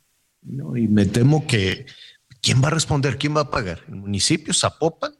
¿El gobierno del estado? ¿El gobierno federal? ¿El gobierno federal quién? ¿Quién va a decir, oye, pues vamos a apoyar? Nada, si tenían seguro, pues también habrá que ver, ¿no? El asegurador la, la, empresa aseguradora te va a decir, no, pues estabas asegurado por accidente, pero no porque llegara el cártel Jalisco a quemarte el carro. Digo, ahí el ciudadano es quien al final estamos pagando todas estas consecuencias, porque esto le van a dar la vuelta mañana todos, desde el gobierno federal hasta el municipal. Le apuestan a que ya no suceda y que se quede por ahí como una anécdota violenta nada más. Qué cosa tan terrible, Mayeli. Muchísimas gracias y mucho cuidado. Claro que sí, seguimos al pendiente. Gracias, es nuestra compañera de El Heraldo Radio allá en Jalisco, eh, Mayeli Mariscal. Y bueno, mire, eh, vamos a darle una dimensión. Le voy a, le, le, o ayúdanos eh, un poco, Miguel, a describir sí. es el video de la forma en la que entraron estos sujetos, sujetos además este, con, con ropas, este, eh, pues parece un uniforme, ¿no? Parece un uniforme de un grupo militar. Sí, exacto, son uniformes tipo militares. Esta es una imagen de precisamente de del momento en el que ingresan tres hombres. Voy a ir narrando exactamente cómo, cómo va a ir transcurriendo el video, Javier. Es un video evidentemente de muy pocos segundos. El hecho es de que estos sujetos ingresan, traen el rostro cubierto, traen chaleco antibalas y como tú decías, los tres traen un uniforme tipo militar. Ingresan a esta tienda, en la cual estaba abierta, en donde se encontraba una mujer con una niña yo calculo aproximadamente como de entre los seis y los ocho años. La madre estaba con este, con su hija comprando algunas cosas en este lugar. Cuando entran los tres sujetos disparando, lanzando una especie como de bombas molotov, de estas bombas que, bueno, de estas botellas. Es combustible. Tienen, uh -huh. Normalmente combustible con un trapo encendidas, ahí mismo las revientan y se empieza a incendiar. Y posteriormente se escuchan los gritos, vamos a escuchar unos gritos de fondo, que son los gritos de la niña y de la señora, evidentemente espantadas cuando salen corriendo. Ellas, por fortuna, logran salir y estos sujetos siguen disparando. Vamos a pero además, pero además, para agregarle en toda esa escena, imagínese un Oxxo, todos conocemos sí. un Oxxo. Imagínese que revientan los, las, las puertas o entran, ¿no? Gritando y demás. Afuera ya le habían prendido fuego a un, un, un carro, un vehículo estacionado y se metieron a quemar allá adentro con la clientela y desde luego con los trabajadores también. Vamos. Sí, estaban abiertos. ¡Córrele, córrele a la verga! ¡Una gente! ¡Una gente, señor! ¡Venga a la verga! ¡No más a la verga! Ciérrale, ciérrale, ciérrale. Y eso a, esas balaceras, a esos gritos, a esa angustia, imagínese el fuego, las llamas que de inmediato pues empieza a correr, ¿no? Porque son bombas con gasolina, con una mecha, afuera está un carro encendido, eso pasa allá adentro. Evidentemente, los discursos, que, me queda claro que todos los políticos quieren dar tranquilidad a la ciudadanía, que todos los políticos quieren hablar poquito de esto, y darle tranquilidad y decir, pues son los malosos, pues no son nada más los malosos, ahí están los ciudadanos, ahí están los niños, las niñas, las mujeres, las mamás, los ciudadanos, los vehículos, todos involucrados en medio de toda esa situación. Y se escucha muy diferente la forma en la que fueron a atacar este negocio a este, pues cualquier otro, cualquier otro discurso. Me queda claro que esa es la tarea de los políticos, ¿no? La tarea de los políticos es bajarle el tono, bajar el volumen, minimizar, tranquilizar y tratar de, seguir adelante. A final de cuentas, y para irnos ya al siguiente, al siguiente tema, este, eh, Miguel, dime, dime algo. Em, eh, y, y, para hablar precisamente de la parte ciudadana en todo esto, ¿se sabe ya qué fue lo que detonó esta situación? Sí, Javier. Eh, resulta que en la zona de Ixtlahuacán del Río, las autoridades tuvieron la información que se estaba llevando a cabo una reunión precisamente entre integrantes de la delincuencia organizada, específicamente del cártel Jalisco Nueva Generación, que operan tanto en el estado de Guanajuato como en la zona del estado de Jalisco. Era una reunión de responsables de cada una de las zonas, estaba el de Zapopan, estaba el de Irapuato, estaba el de Celaya, es decir, había un grupo de integrantes de la delincuencia organizada, de estos jefes del cártel Jalisco Nueva Generación, eh, áreas de inteligencia que tenemos que reconocer del ejército mexicano se enteran de esta reunión y es precisamente el momento en el que llegan. El operativo en sí se llevó a cabo en el municipio de Ixtlahuacán del Río, muy cerca de la zona de Zapopan en el estado de Jalisco. Hay uno de los presuntos líderes muerto y hay otros por lo menos cuatro detenidos. Y precisamente como llegaron todos estos jefes de zona, estos jefes territoriales del, del cártel de Jalisco en ambas entidades, pues por eso es que había un número importante de sicarios, había un número importante pues de la gente de seguridad que los acompaña. Por eso fue que se dieron acciones en los dos estados, porque sí fueron detenidos por lo menos cuatro cuatro líderes de zona, cuatro líderes regionales de esta organización criminal que nació en el estado de Jalisco. Eso es lo que, eso es lo que inicia el operativo y eso también es lo que provoca la reacción de este grupo del crimen organizado. No fue otro grupo, no fue una lucha entre criminales, no.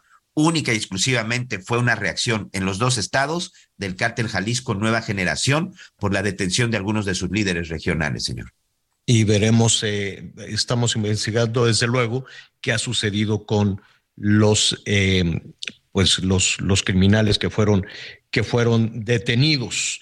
Yo le agradezco a Noar Salvador García, presidente de México SOS en Jalisco, que nos acompañe esta tarde. Eh, Anuar, buenas tardes. Javier, muy buenas tardes, con gusto estar aquí contigo. Al contrario, ¿te parece un argumento suficiente lo que ha sucedido en las últimas horas eh, se ha dicho, bueno, pues es que como se reunieron, eh, se desató la violencia. No, obviamente no es un argumento suficiente el hecho de que exista un operativo federal para llevar a cabo la detención de grupos delictivos y que no exista una coordinación con el gobierno del Estado, con los gobiernos municipales, para que se eviten acciones como la que aconteció ayer, donde hubo, donde hubo al menos eh, tentativamente cerca de 14 puntos aquí dentro de la zona metropolitana de Guadalajara, que fueron intentados tomar, solamente hubo en cinco, donde se prendieron vehículos, donde hubo ataque en contra de la ciudadanía, en el resto no se concretaron, pero esta falta de coordinación entre el gobierno federal para con el Estado y los municipios, pues deja a la ciudadanía en esta zozobra, en esta incertidumbre y la imposibilidad de poderse guarecer y tener seguridad para sí mismos, porque tanto fueron atacados vehículos oficiales, vehículos de transporte, como hubo vehículos de particulares que fueron incendiados, hubo lesionados, hubo personas que sufrieron ciertas quemaduras, y pues todo esto es a raíz por la falta de coordinación que te estoy mencionando. Es un hecho lamentable la falta de inteligencia con la que operó la federación y la falta de coordinación por la no existe confianza con el gobierno estatal con la finalidad de haber evitado pues todo esto que ya estás platicando tú. Ahora, en, muchas eh, ocasiones, Anuar, hemos escuchado en esta justificación. En este caso, pues fue la reunión. En otro caso dicen, bueno, es que se están disputando el, el control del territorio y entonces, pues por eso. Y también hemos escuchado, no, bueno, es que como hay tantos cárteles, pues debería de haber nada más uno. ¿Dónde desde, eh, tu, desde tu análisis como presidente de México SOS en Jalisco, eh, podemos empezar a encontrar la salida? La salida es, hay que combatir el crimen organizado de manera frontal, pero no una guerra como ha ocurrido desde aproximadamente 15 años para acá. Eh, la manera de combatirlos es yendo por sus finanzas. Está la unidad de inteligencia financiera que perfectamente puede establecer el tema de lavado de dinero para irles quitando los recursos, cosa que no ha sucedido. Existe, tenemos EIDO, que es la Procuraduría Especializada en Investigación de Delincuencia Organizada, la cual pudiera ir también en Pero no, contra esta- de... Estas dos organizaciones, perdón que te interrumpa, Anuar, esta- estas, estas no, no organizaciones, instancias, eh, ¿no están de pronto más eh, eh, con más tarea política que de seguridad? a eso iba. En este sexenio lo hemos visto así, es una cuestión 100% política la que están usando, en vez de utilizarla para combatir frontalmente el crimen organizado. Y pues no hay resultados. Entonces se ha fortalecido el crimen organizado, no le quitan los recursos, no van contra los grandes capos y los vemos tomar el control del país como ha estado sucediendo y los niveles de violencia pues ya han superado los sexenios anteriores tal y como están las cifras oficiales. Entonces, la manera adecuada sería esa, protegiendo a la ciudadanía, cosa que no ha sucedido, teniendo una mejor coordinación, yendo por el dinero, poniendo a las autoridades a funcionar de manera correcta, en vez de estar dando bandazos como el que ocurrió ayer, que lo único que hacen es evidenciar la falta de respeto para con la ciudadanía y ponerlos en riesgo, tal como Estados Unidos ya lo señaló con la alerta que emitió para el Estado de Jalisco, para todos sus funcionarios del día de hoy, haciendo el señalamiento del grave riesgo que existe para la gente de Estados Unidos aquí, eh, por la falta de coordinación que te estoy mencionando. Eh, para el ciudadano, para el ciudadano de, de Jalisco o el ciudadano de Guanajuato o el de Zacatecas o el de Colima o el de Sonora o el de Veracruz, en fin, ¿no? Eh, en, realidad siempre sale la misma argumentación, incluida la Ciudad de México, con estos enfrentamientos entre, entre los cárteles. Para el ciudadano queda muy nebulosa todas las, eh, todas las instancias, ¿no? Decimos la policía y de pronto pues no sabemos si es el, policía del alcalde, de, de la presidencia municipal o la policía estatal o la Guardia Nacional o el ejército o la, o la Marina. ¿Quién, en, ¿En quién debe de recaer la responsabilidad y desde luego recuperar la confianza del ciudadano? Efectivamente, es una relación conjunta la que tienen las autoridades, porque desde los policías municipales son los primeros respondientes y tendrían que brindarle la seguridad a la ciudadanía. El tema es que si no les avisan y de repente empieza a haber narcobloqueos por toda la ciudad y empiezan a incendiar vehículos, pues obviamente no están preparados para este tema.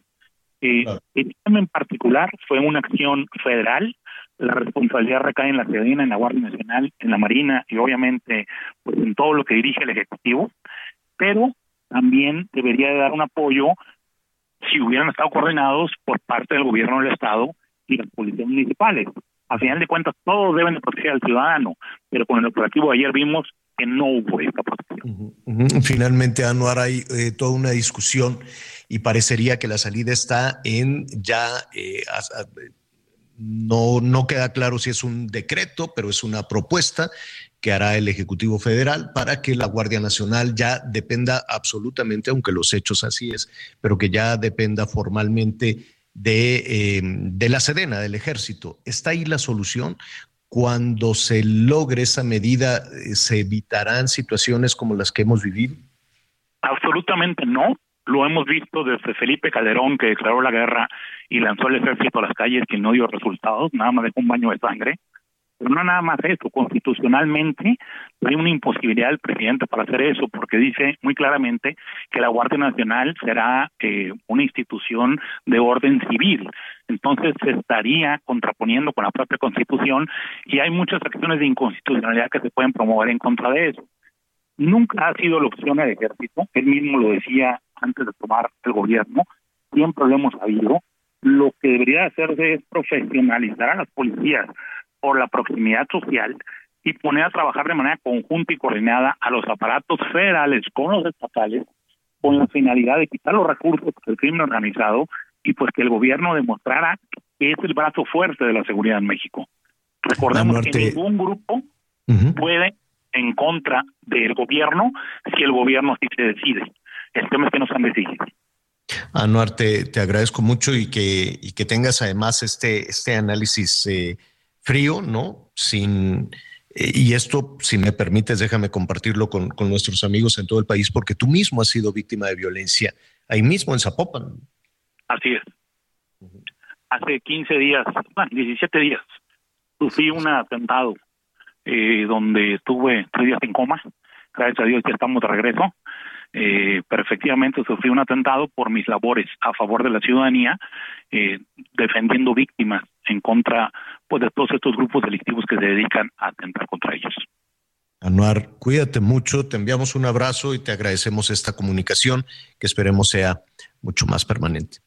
Claro que sí, un gran saludo, me gusta saludar. Gracias, es Anuar Salvador García.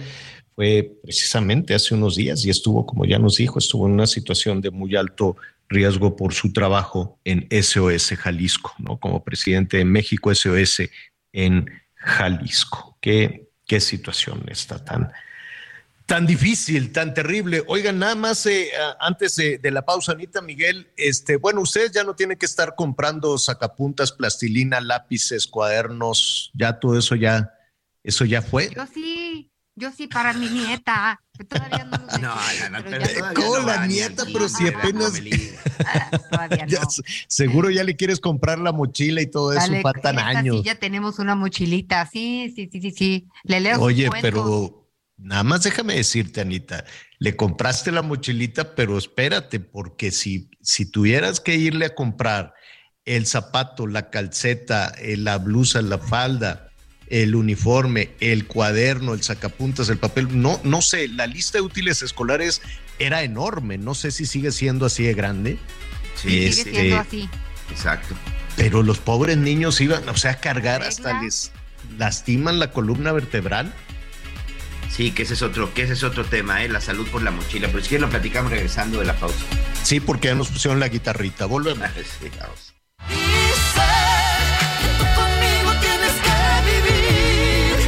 Posibilidad de ser. Conéctate con Ana María a través de Twitter, arroba Anita Lomelí. Sigue con nosotros. Volvemos con más noticias. Antes que los demás. Heraldo Radio, con la H que sí suena y ahora también se escucha. Todavía hay más información. Continuamos. En Soriana encuentras la mayor calidad. Aprovecha que el pollo entero fresco está a solo 38.90 el kilo o la carne molida de res especial 80-20 a solo 87.90 el kilo. Sí, a solo 87.90 el kilo. Soriana, la de todos los mexicanos. Agosto 10, aplican restricciones. Las noticias en resumen.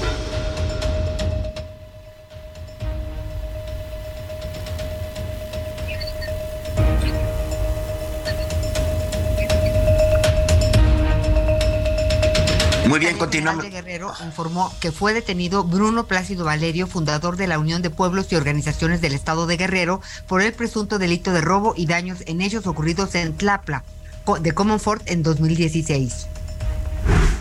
El Congreso de Yucatán aprobó una reforma para aumentar 10 nuevas diputaciones, por lo que las curules pasarán de 25 a 35 a partir de la próxima legislatura. La iniciativa también establece que los partidos políticos deberán obtener el 3% de la votación para alcanzar una diputación plurinominal. A menos de dos semanas de la fecha límite para que las ambulancias de la Ciudad de México se regularicen, casi el 50%, principalmente el sector privado, no ha cumplido con el proceso. La coordinadora de Servicios de Salud y Cuidados Personales de la Agencia de Protección Sanitaria, Marta Cruz, informó que solo 287 de 562 han cumplido con la norma. El empresario Elon Musk vendió 6 mil 900 millones de dólares en acciones de la empresa Tesla para que los fondos puedan financiar un posible acuerdo con Twitter. Esto en caso de que pierde de que pierda la batalla legal que tiene con la plataforma de medios sociales. Y con esto vamos a más información. Amigos del Heraldo Radio, ¿cómo están? Qué gusto saludarlos. ¿Quieren comenzar a invertir en la bolsa, pero no saben cómo hacerlo? Regístrate en el Reto Actinver 2022, el evento de educación financiera más importante de México. Expertos en finanzas te llevarán de la mano con cursos, talleres y conferencias para todos los niveles, principiante, intermedio y avanzado, impartidas por Actinver, la Bolsa Mexicana de Valores, entre otros especialistas. Aprenderás de economía, finanzas y todo lo que necesitas saber sobre cómo invertir y construir un patrimonio en estos tiempos. Además, podrás poner a prueba tus conocimientos en un simulador que recrea los movimientos de la bolsa en tiempo real en el que comprarás y venderás acciones de tus empresas favoritas de forma segura, con un millón de pesos virtuales. Y si eres de los mejores, podrás ganar hasta 500 mil pesos en efectivo. ¿Crees que eso es todo? Regístrate hoy en retoactimber.com y obtén 20% de descuento más una masterclass gratis. Hazlo ahora porque estos beneficios solo estarán disponibles hasta el 28 de agosto. Para más información sobre el Reto Actimber 2022, visita retoactimber.com o llama al 55 59 50 46 60 de lunes a viernes de 8 de la mañana a 5 de la tarde o síguenos en redes sociales como arroba retoactimber. Aprende, practica y gana con el Reto Actimber 2022.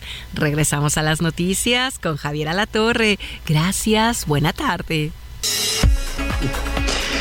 Gracias. Bueno, en este espacio hablábamos de un asunto que parece de película, ¿no? Ya se roban, se roban de todo. En este momento estarán asaltando sobre todo a las trabajadoras, los trabajadores en el transporte público, que es, una cosa terrible, brutal, pero de ahí a robarse, además, digo, es, es, es, un asunto que no debería de estar, de estar sucediendo, desde luego es inaceptable los niveles de violencia que estamos viviendo, de asalto, de robo y de criminalidad.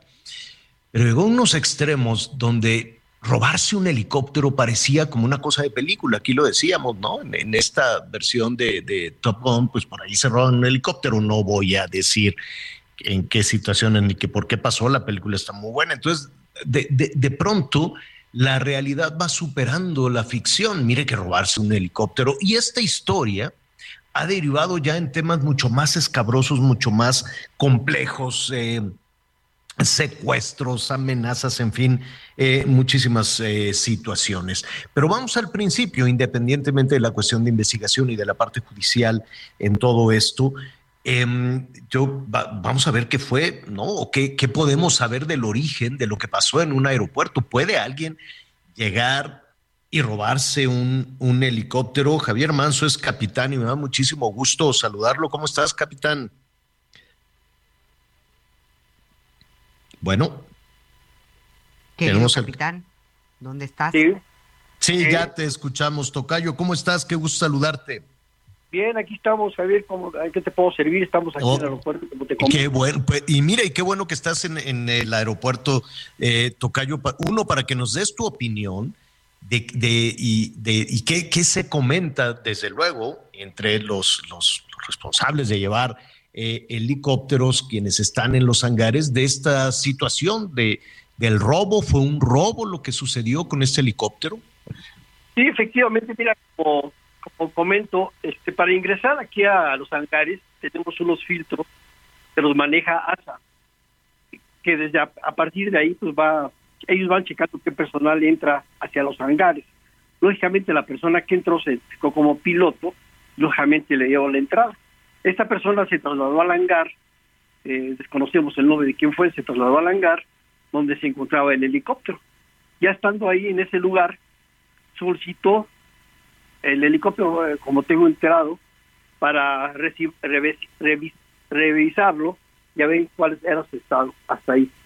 Este señor o este piloto es, es un piloto, tengan en cuenta que sí fue un piloto, porque conoce perfectamente bien todo el procedimiento que se lleva a cabo para poder despegar de aquí de los hangares. Esta persona llegó al helicóptero, lo revisó, echó a andar el helicóptero y despegó de él. Tuvo que sacarlo volando, lógicamente porque no puede sacarlo eh, por rodaje, ¿verdad? Una Claro. Ahora, era un piloto conocido, era un piloto conocido por, por los responsables de, de seguridad, de- en muchas ocasiones, aunque todos los días se tiene que seguir los este, protocolos, por ejemplo, en tu caso, aunque te conocen, tú tienes que cumplir con todos los protocolos antes de volar. ¿Este piloto era conocido? sí tiene que ser haber, haber sido conocido. Él sabe perfectamente cómo se trabaja aquí dentro del hangar. Por momento al principio, para ingresar al hangar hay un filtro de vigilancia donde él se debe de haber, se debe haber identificado como piloto para poder ingresar a los hangares. ¿Presentan un plan de vuelo? ¿Presentan un plan de vuelo? Bueno, si tú quieres salir a volar, lógicamente haces un plan de vuelo ya o de ruta para que te acudices a pegar. Pero esta persona no hizo ninguno de los planes de vuelo. O sea que echó a andar el helicóptero y despegó y se fue entrando y empezó a meterse para que no lo detectara. Corre, no lo detectara. Al- él Uy. conoce uy, te estamos, Vamos te a recuperarlo, estamos Javier. oyendo Oye, muy, Javier. muy mal. Sí, Miguel. Mientras lo, reca- lo, lo recuperamos y escuchábamos todo esto que además eh, e- es, la, es la cuestión técnica y el procedimiento ortodoxo, porque tienen que ser los protocolos como deben de ser para evitar accidentes de entrada. Entonces digo, ahora sí que para bailar tango se necesitan dos. Este señor que conocía muy bien, piloto y todo esto, pues tuvo que haber tenido eh, la autorización eh, y, y, y, y- y el y pues un cómplice o dos o tres para poder salir volando como si nada. Vamos, ya tenemos comunicación con el capitán Javier Manso. Ahora sí, ya te escuchamos, Tocayo. Sí, sí, este Javier, como te comentaba al principio, para ingresar nuevamente tenemos una vigilancia terrestre que es la que nos permite entrar a los hangares. Esta ¿Es, persona es se debe haber- privada o es federal esa vigilancia? Es federal, es federal. Es una, es una eh, empresa de la, la controla ASA. ASA, ASA Aeropuerto. ¿Y, y por qué dice el aeropuerto que ellos no tienen ninguna responsabilidad en el cuidado Ah, de no, eh, aeronaves? Es que lo que pasa es que al, al pasar ese filtro, esta persona se debe haber identificado como piloto. Para eso que decías de piloto, y lo, de- lo dejan, nos dejan pasar perfectamente bien. Y de ahí se trasladó, se trasladó al hangar donde se encontraba el helicóptero al- eh, dentro de un hangar. Dentro de ese hangar solicitó ver el helicóptero y, y lo, lo sacaron hacia afuera de la plataforma y ahí fue donde supongo yo que echó a andar la máquina eh, ¿Y se fue? y se fue para Ahora, eso, ¿se lo robó o, o realmente estaba trabajando? ¿Qué, qué habrá pasado? Secuestro del helicóptero, porque para poder salir nosotros tenemos que hacer un plan de vuelo, un plan de vuelo ya sea local o de ruta, dependiendo de lo que vamos a efectuar. Pero una vez que echamos a andar el helicóptero, nos comunicamos a Radio México y de Radio México nos, comun- nos comunicamos a Torre, a la Torre, al control de tránsito aéreo, para poder salir, ellos ya nos darán la salida. Pero esta persona, este piloto, porque es piloto el que se lo llevó, así confirmado, se lo llevó un piloto porque él conocía perfectamente el, el tráfico que hay aquí en el aeropuerto. Entonces salió a 100 pies arrastrándose, giró a la de- despegó, giró a la derecha y, salió como rumbo a, rumbo a Puebla, manteniendo 100 pies sobre el terreno. Y a esa altura ni lo checa el radar ni lo checa Torre, no lo ven, no lo ven. Oye, eh, To- Tocayo, parece relativamente simple entonces. eh, Sí, a fin- sí, la- una- tiene que ser una persona que conoce perfectamente bien el área de México. Para poder hacer eso, tiene que conocer perfectamente bien el área. y no hay ninguna responsabilidad de, de- del aeropuerto, de los hangares, de la zona federal. Dicen, no, No, pues no. eso ya no es culpa mía. No, no es culpa, porque la, la torre, la torre, ella nos controla perfectamente bien, pero si es, si este helicóptero echó a andar en la plataforma y se arrancó y se va por, por así empieza el terreno, no lo detectan, no lo detectan para nada. Y se fue así hasta donde se llevaría la máquina. No, Pues viene toda, viene una segunda parte, el tiempo se nos vino encima, Tocayo, ¿qué te parece? Eh, y, ah, yo sé que tienes muchísimo trabajo, que tienes que estar volando, pero nos gustaría ir reconstruyendo esta historia. Esta es la primera parte que después se pone mucho más escabrosa con, esta, con este tema del secuestro. En principio, te agradezco muchísimo, capitán. Ándele, capitán. Gracias, Tocayo. Te agradezco mucho. Gracias, gracias. Es el capitán Javier Manso. Hemos volado con él. Es un muy buen Todas piloto, es un muy buen capitán. este hombre, Ay, le mandamos un cariñoso saludo. Buenos, buenos recuerdos. Así es, así es. Ay. Oigan, bueno, antes de ver lo de los cuadernos y demás, tenemos el resumen de seguridad y justicia. En cuestión de segundos, más de 20 policías llegaron en apoyo de dos de sus compañeros, quienes eran golpeados por un grupo de vecinos enardecidos de la colonia San Juan de Aragón en la Ciudad de México.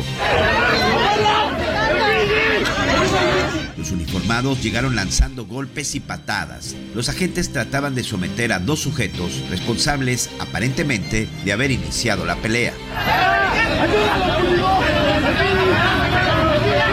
La misión no fue sencilla. Más y más gente se acercaba a defenderlos.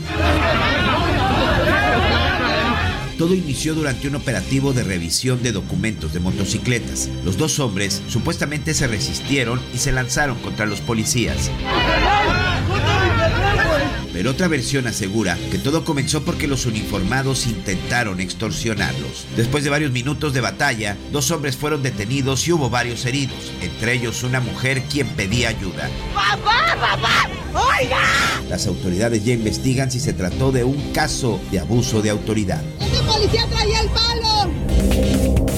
Doble emboscada. Personal para el combate al secuestro y agentes ministeriales de Zacatecas fueron atacados cuando se dirigían hacia el sur del estado. La primera agresión se dio al cruzar por el municipio de Tabasco. Las camionetas de los agentes resistieron el primer embate de armas automáticas. También respondieron la agresión. Un presunto sicario murió. Las unidades siguieron su camino. No terminaban de hacer el recuento de los daños cuando de nuevo se escucharon las ametralladoras. Ahora eran emboscados en Tayajúa. La respuesta fue inmediata. Por fortuna los gatilleros no lograron su objetivo. Cuatro hombres fueron detenidos se les aseguraron las armas. El resto de sus cómplices escaparon. Por pedir apoyo un par de policías de Tlalnepantla, Estado de México, un ciclista fue detenido. Pedí que liberaran un paso peatonal a la gente de tránsito. Así lo denunció a través de las redes sociales. El ciudadano asegura que lo único que pidió a los agentes de tránsito fue que liberaran un paso peatonal. Y los oficiales. Los uniformados al parecer no le hicieron caso, pero cuando el ciclista les pidió que hicieran su trabajo, se lanzaron sobre él para detenerlo. Se escucha el momento en el que tratan de subirlo a una patrulla. El civil se resiste. Al final, con todo y bicicleta, fue enviado ante un juez de lo civil. Al parecer, pedirle a la policía que hiciera su trabajo le salió muy caro. No hice nada. El reporte policiaco. Y sí, en ocasiones esa puede ser desafortunadamente la respuesta, ¿no? Cuando le dicen, em, ponte a hacer, ponte a hacer tu trabajo. Bueno, a ver, rápidamente, Anita, ¿ya le compraste la mochilita? Este, a la niña nada más te tienes que esperar porque tiene siete meses, está chulísima, está preciosa. No, está un poco pequeña, sí, pero ya le leemos. Está, sí, ya te vi que le estás leyendo, está hermosísima, pero más allá de que le pueda comprar una mochilita y en fin, el, el gasto fuerte para los, las jefas y los jefes de familia en este regreso a clases está, está fuerte, ¿eh? porque eh, puede haber muchísimas eh, argumentaciones, que si la guerra, ah, esta guerra de los rusos y los ucranianos, ¿cómo le han echado la culpa? Que si la guerra, que si los chinos, que si los chips, que si el COVID, este, que si los insumos, que el pleito del SAT con las aduanas, que si está toda la mercancía detenida, en fin, el hecho es que las cosas están carísimas. Diego Céspedes es el presidente de la Asociación Nacional de Fabricantes de Artículos Escolares y de Oficina, que nos puede dar un norte de lo que nos vamos a encontrar o lo que están encontrando las jefas y los jefes de familia en este regreso a clases. ¿Cómo estás, Diego? Muy bien, Javier. Saludos a ti y a todo el auditorio. ¿Cómo están? Bien, Diego, preocupados porque está todo carísimo. Pues mira, sí, sí, las cosas sí están caras. Eh, si, si tenemos tiempo te platico un poco lo que está pasando en el en el sector y lo hago lo hago muy breve. Eh, realmente la última venta de útiles escolares que se dio en temporada fue en el 2019, porque a partir de la cerrazón de las escuelas en marzo del 20, pues no no no hubo demanda y el programa de, de escuela en casa no generó demanda alguna de útiles porque no no hubo clases. Y esto lo que provocó, Javier, es que se terminara el inventario que había de útiles en casa. Entonces los comparativos de precios yo los quisiera hacer versus las, la temporada del 19, que es la última temporada normal de clases, y esto fue, pues la última venta realmente fue hace 28 meses, porque Así desde marzo, es. desde marzo del 20 que no, que no ¿Y se cómo daba. sobrevivieron? ¿Cómo sobrevivieron esos dos años? Pues mira, fue fue muy complicado. El el sector eh, tiene un lado manufacturero y tiene un lado comercial. El lado comercial había 120 mil pequeñas papelerías a nivel nacional y como 20 mil cerraron sus puertas. Eh, y la razón es que eran negocios pequeñitos que no pues que no aguantaron y la gran mayoría cambiaron de giro. Eh, la familia pues, X empezó a vender otras cosas, ¿no? Porque no había no había no había escuelas y la verdad es que el sector eh, de abasto de educación no fue considerado esencial dentro del programa de manejo de la pandemia. Entonces pues, fue complicado y, y a nivel manufactura lo que sucedió es que nos mantuvimos con exportaciones. Eh, México es un gran exportador de, de útiles escolares eh, de empresas establecidas aquí y, y la verdad es que el cierre de escuelas a nivel internacional no fue tan largo como en México. Entonces, la, la industria pues, se mantuvo con eso. Eh, ¿y, y qué pasó para llegar al punto de, de precios? Eh, decías hace un ratito en la introducción que si la guerra de Ucrania, que si la pandemia, que si... La verdad de las cosas es que hay una una incremento de costos en la cadena de suministro provocado por la razón que quieras eh, enorme. Y puedo dar unos ejemplos. Eh, los los fletes por ejemplo de Oriente o de o de mm, pues sí, todo todo de Oriente desde Corea hasta China Así es. subieron a niveles de dos mil dólares por container llegaron a estar a 21 mil hoy están a 10 mil. Así es. Es un incremento en logística bárbaro. Y nuestros productos, eh, cuando son importados, el flete les pega mucho porque son muy baratos. Entonces la incidencia por, por, por costo. Es decir, estamos pagando más por el contenedor, por el flete, porque se atora en, en- en- los puertos, por, por- por una cadena terrible, desde luego, para que lleguen esos productos. Correcto. Ahora, esto, esto qué provoca? Provocaron incrementos en maderas y en celulosas. Te hablo del 19 a la fecha. Hablamos de un 80% de aumento de, de precios. En resinas y pigmentos han subido 95%. La mano de obra en México, el salario mínimo, aumentó 70% en los tres aumentos que se han dado eh, ya piramidados. ¿no? El costo financiero, pues está altísimo, el gas y la energía que te digo. Entonces, eh, esto desata en conjunto a una demanda más chica, Javier, que esto hay que, hay que decirlo. O sea, el, el, el 10% de la matrícula escolar desertó y tenemos ahora 33 millones de alumnos en lugar de 36. La- las escuelas públicas se abandonaron dos años y ahora hay que habilitarlas. Y la economía mexicana pues, está por los suelos, ¿no? Entonces, realmente eh, tenemos un problema de estaflación, que es un incremento de precios con baja, con baja demanda. Eh, y ya en concreto, ¿qué está, qué está pasando en el, en el sector? Eh, los, los precios que se están reflejando muestran una baja de márgenes de operación importante en los industriales, eh, porque de ninguna manera hemos podido aumentar los 60 y 70 y 80 por ciento de aumento que hemos tenido en costos. Entonces, los aumentos del, del 19 a la fecha están más o menos así. Subieron los precios del 19 al 20 prácticamente cero, porque en el 20 no hubo demanda. Luego subieron un promedio del 20 al 21 y luego un 15. Entonces traemos como un 21% de aumento del 19 ahora. Del año pasado a este estaban, están aumentando como un 12%. Y te hablo en promedio, porque hay productos que, que crecieron un poco más, los que más dependen de maderas y otros subieron un poco menos, ¿no? Eh, el mercado en el 2019 fue de 36 mil millones de pesos. Eh, te hablo del el mercado escolar eh, de todo el año. Este año va a ser como de 35 y la razón es que hay una baja en unidades importante y una baja importante también en la mezcla de productos, Javier. La gente está comprando productos más económicos, más populares que marcas que marcas más caras, ¿no? Eh, y con esto estamos saliendo adelante en la en la temporada.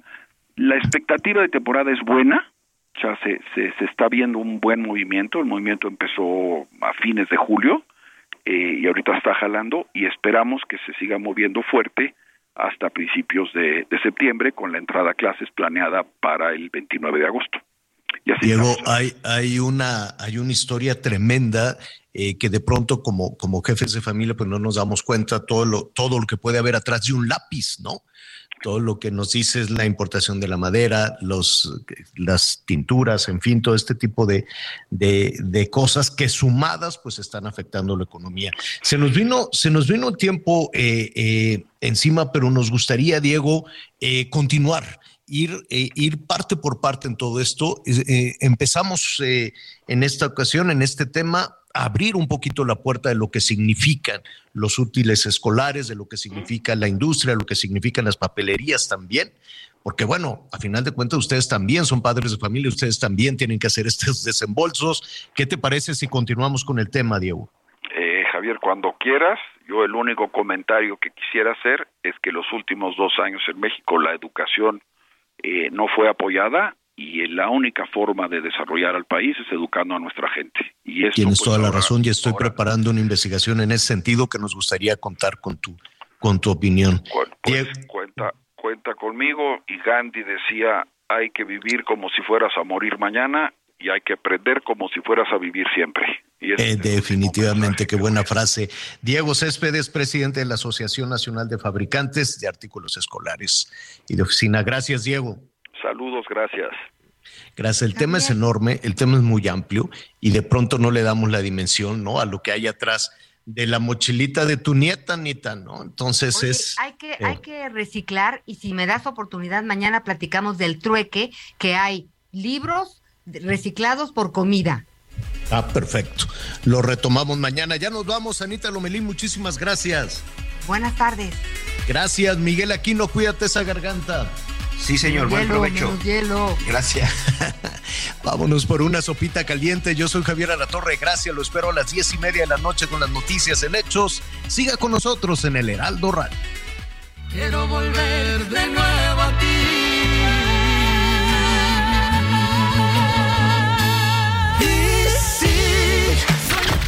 Gracias por acompañarnos en Las Noticias con Javier La Torre. Ahora sí ya estás muy bien informado.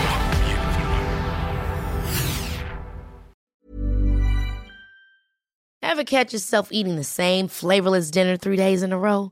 Dreaming of something better? Well, HelloFresh is your guilt free dream come true, baby. It's me, Kiki Palmer. Let's wake up those taste buds with hot, juicy pecan crusted chicken or garlic butter shrimp scampi. Mm. Hello Fresh. Stop dreaming of all the delicious possibilities and dig in at HelloFresh.com. Let's get this dinner party started.